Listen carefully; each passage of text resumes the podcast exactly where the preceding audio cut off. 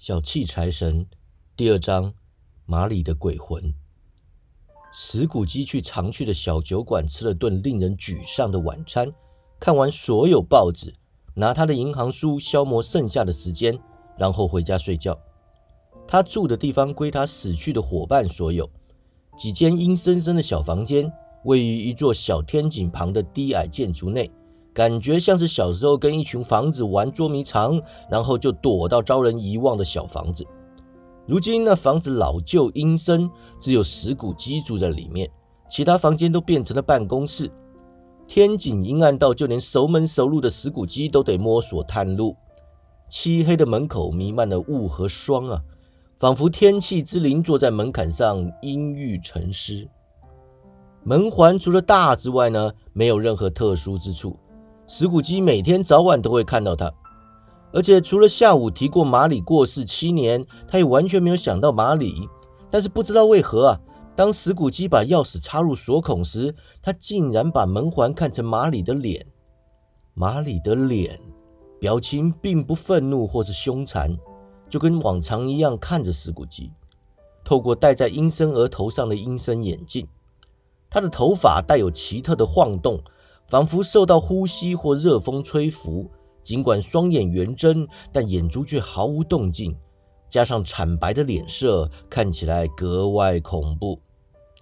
石谷基定睛一看，马里的脸再度变回门环。石谷基吓坏了，但他握起钥匙，转动门锁，进门，点燃蜡烛。他关门前有停顿片刻，也有小心翼翼地打量门后。仿佛期待在走廊上看见马里的辫子，但门后什么都没有。于是他说：“哦呸啊呸！”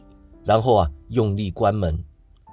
关门声宛如雷鸣，在房子里面回荡。楼上所有房间，楼下酒窖里的所有酒桶，仿佛都分别产生了回音。石谷基不是会被回音吓到的人。他拴好门，走过走廊，顾好烛火，缓缓上楼。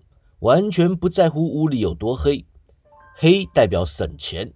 石谷基喜欢黑，但是在关上房门前呢，他有先巡过一遍，确保一切正常。刚刚门上那张脸让他想这么做。起居室、卧室、储藏室全都没有异样，没有人躲在桌下、沙发下、床下、衣橱里，没有人穿他挂在墙上的睡袍。检查满意之后，他关上锁，取下领带，换上睡袍、睡帽，还有拖鞋，坐在火炉前里喝粥。火很小，他必须坐很近才能取暖。火炉很老旧，表面漆以荷兰瓷砖，砖面上会有圣经故事的图案，亚伯和该隐、法老的女儿、西巴女王等。但此刻石谷基怎么看都只看到马里的脸，过世七年了。仿佛古代先知的权杖般吞噬所有图案。啊，骗局！石谷基说着起身走动。他在房里绕了几圈呢，然后再度坐下。他仰起头，刚好看到一个挂在房内许久没有用过的铃铛，惊讶地发现铃铛的拉绳在摇。一开始摇得很轻，没发出什么声音，但很快就铃声大作呀！屋里其他的铃铛也一起响。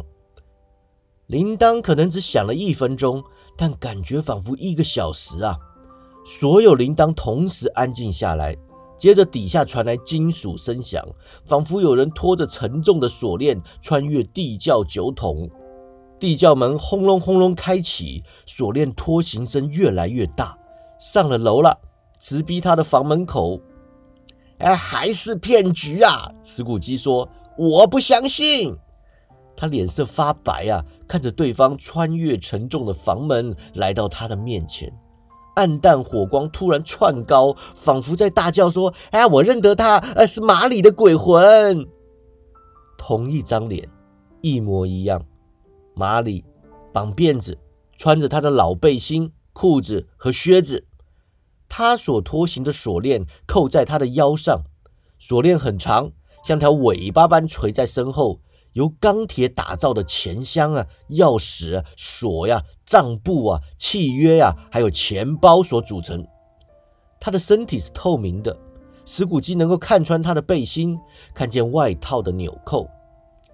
好啦，石骨鸡说，一如往常尖酸刻薄。哎，你想干嘛呀？呃，想干很多事啊。毫无疑问是马里的声音。哎，你是谁呀？我活着的时候就是你的伙伴雅各马里。哎，你能坐下吗？石骨鸡神色怀疑的问。呃，可以呀。哎，那就坐下。鬼魂在火炉另一侧坐下，仿佛十分习惯了。你不相信我呀？鬼魂说：“哎，不信。”石骨鸡说：“呃，除了你自己的眼睛外，还需要什么证据吗？”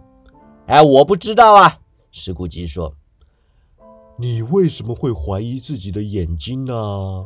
石骨鸡说：“哎，因为一点小事就能影响他们呢。哎，肚子有点不舒服就会产生幻觉嘛。”哎，你有可能是消化不良的牛肉啊、呃芥末呀、卤肉呀、没煮熟的马铃薯所造成的梦境。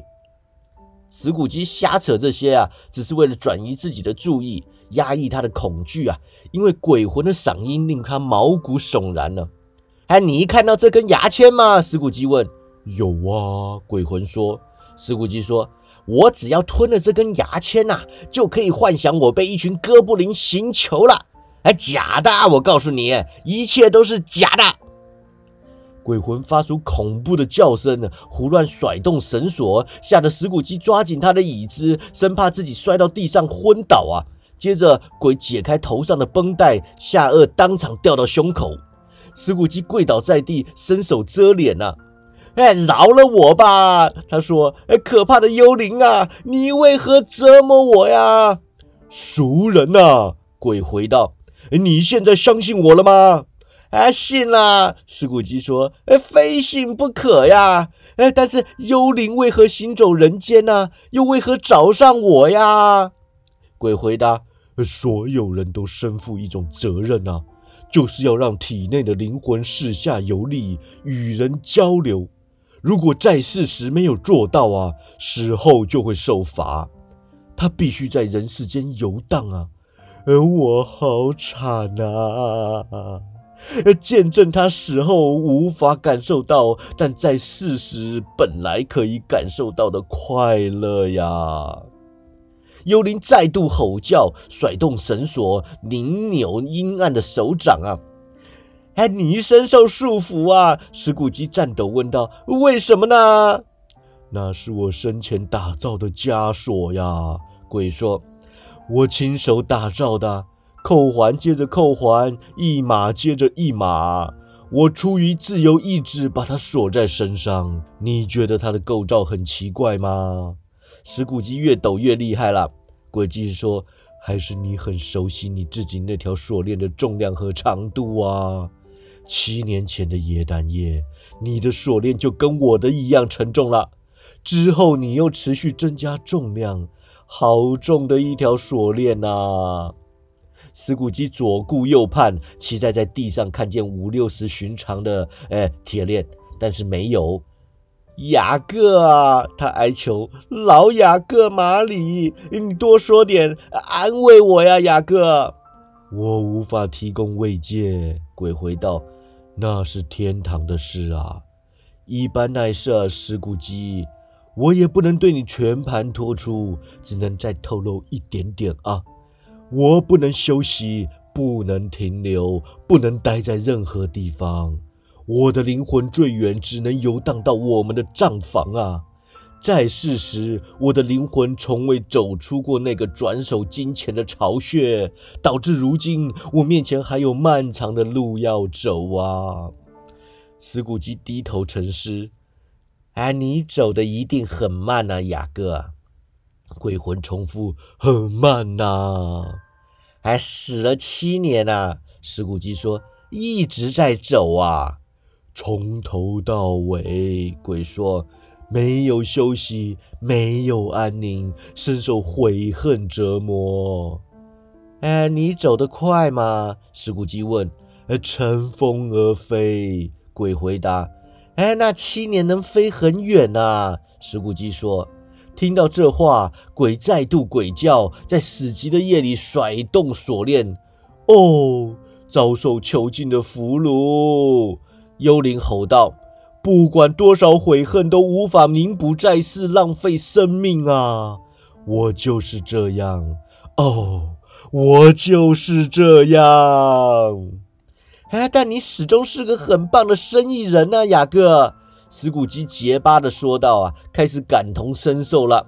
生意，鬼凝手叫道：人类就是我的生意，世人的福利就是我的生意，怜悯、慈悲、宽容、善举都是我的生意。”我从前所做的事，在我的生意汪洋中，不过沧海一粟。鬼举起锁链，仿佛是他感叹的泉源。一年之中，就是这段期间最难受。为什么我从前走在人群中，从来不肯抬头看人，不肯看看引导智者前往漏屋的指路星辰啊？难道没有穷人家的灯火指引我去帮助他们吗？听我说，我快没时间了。哎，我听啊，死骨鸡说，我不知道你为什么突然能看见我了。我已经隐形坐在你身旁很久了。石骨鸡抖得厉害啊，擦拭额头上的汗水。鬼继续说：“我是来警告你的。”你还有机会和希望逃过我的命运啊！